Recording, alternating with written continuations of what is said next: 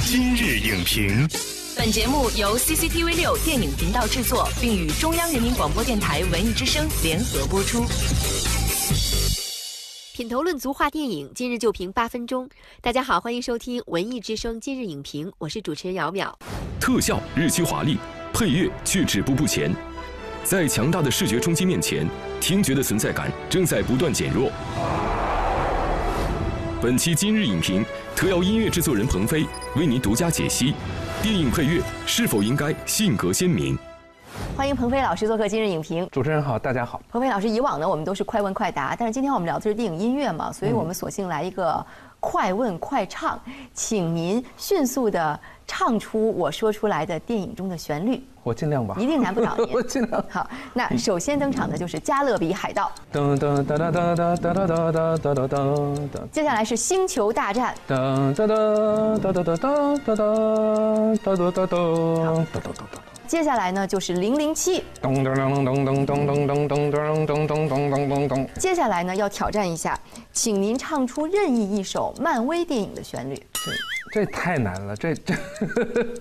漫威电影我也看过很多，但是好，我们不难为您了，谢谢鹏飞老师，安慰一下您哈，不只是鹏飞老师，很多观众都是漫威电影迷，但是呢，都是被漫威特效所吸引的。一问您漫威电影中的配乐是什么样的，会难倒很多的人。所以关于这个问题呢，我们来看一看接下来这位参与过漫威电影的作曲家是怎么说的。For me, temp music is the bane of my. existence. It's my job to make the director forget everything he's heard in the temp. I won't listen to it but once. I'll never listen to it twice. And if they're addicted to it, it's just going to make my job harder. 这个参考音乐是一个什么样的概念呢？ 其实大部分的参考音乐是之前电影里面已经使用过的音乐，或者是导演从其他的地方找来他比较喜欢的音乐，他觉得合适。很多时候是参考这个参考音乐的速度来重新创作另外一段音乐。有的时候呢，它可能是音乐听上去完全没关系，但是速度是一样的。是创作时候的一种借鉴啊？算是吧。其实更多的是节奏上面的参考，而并不一定是音乐上面的参考。刚才我们回顾了很多经典的电影配乐，您觉得是什么原因使漫威电影的配乐这么没有存在感呢？首先是我们要先讲到电影技术的进步。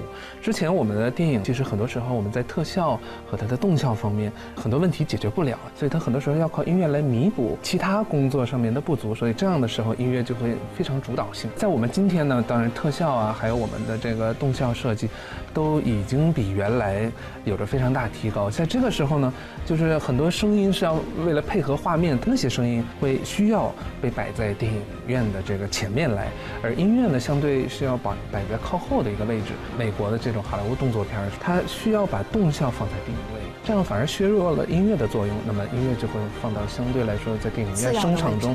靠后的位置，漫威电影的它的投资量非常大，需要尽快的得到回报。同样大资金流的进入呢，也使这个电影啊，它的冒险性，它的对于艺术创作的探索啊，这个变得会相对来说比较保守。对于一个电影来说，呃，他就会变得有一些中庸。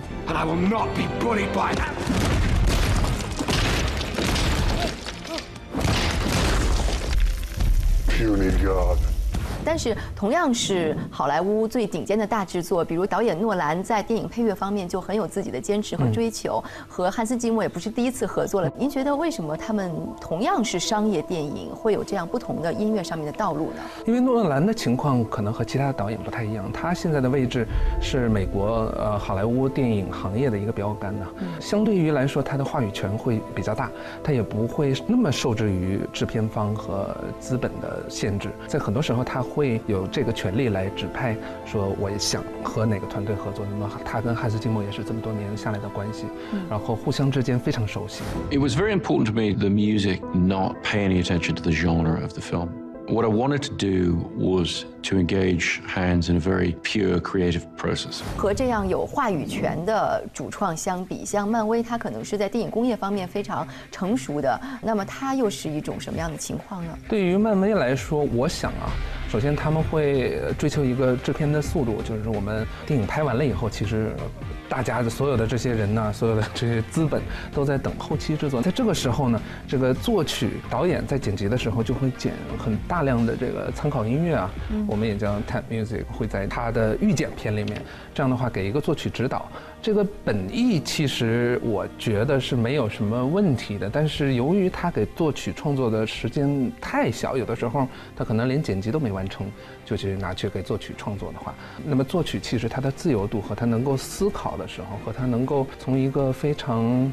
艺术化的角度来消化这个片子的时间就变得非常少。这样的话，作曲其实可以用来反应和思考的时间变得就微乎其微，然后大家就是一个不断赶进度的这么一个状态。那这是一件非常遗憾的事情啊！电影音乐的敌人究竟是谁呢？是时间还是经费？其实对于整个这个工业流程来说，时间是最宝贵的，因为我们都是在拼了力的创作，但是创作也需要一个相当大量的时间，就是它不是说。这个你给我这个钱，然后我立刻就能把这个东西给你。不是我，我需要相对有一个比较完整的时间段来消化和理解，然后才能进行创作。就大量的这样的没有个性的音乐的注入，会不会使电影音乐真的就逐渐沦为一种商品，而离艺术品越来越远呢？我觉得未来来看呢，电影因为发展会越来越细分化。呃，的商业电影就是商业电影。那么商业电影可能是以后就是音乐变成一个像音效类的这样一个辅助产品。我们可能也没办法再看到之前像天堂电影院这种既商业它但是它又有有文艺气息的这样电影音乐出现。那么今后可能会有更加偏向文艺受众群体的这样电影，它可能还是会加重这个音乐的在电影中的比重。刚才您也说到了，在商业电影当中，音乐可能会越来越标准化。那么在艺术电影当中呢？您所了解到的艺术电影中的电影配乐是一个什么样的生存状况呢？呃，以中国来说，我觉得艺术电影现在来说其实是相对乐观的一个状态。很多文艺电影其实原来是没有办法能够呃找一个作曲家，那么从头到尾给写配乐的。那么随着现在其实文艺观众啊，就是看文艺片的观众在不断的增多，那么其实文艺片的制作，他们也会有更多一点的经费和更多一点的创作的空间。然后，那么他们也。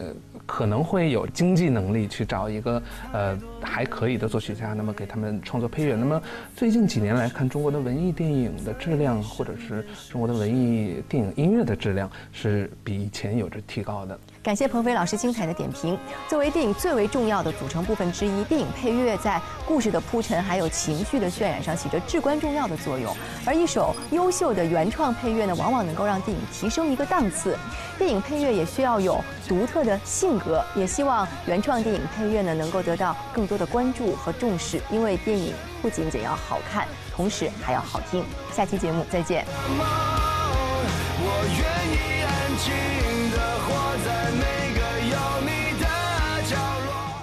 本栏目视频内容，请关注 CCTV 六电影频道，周一到周五每晚十点档《今日影评》。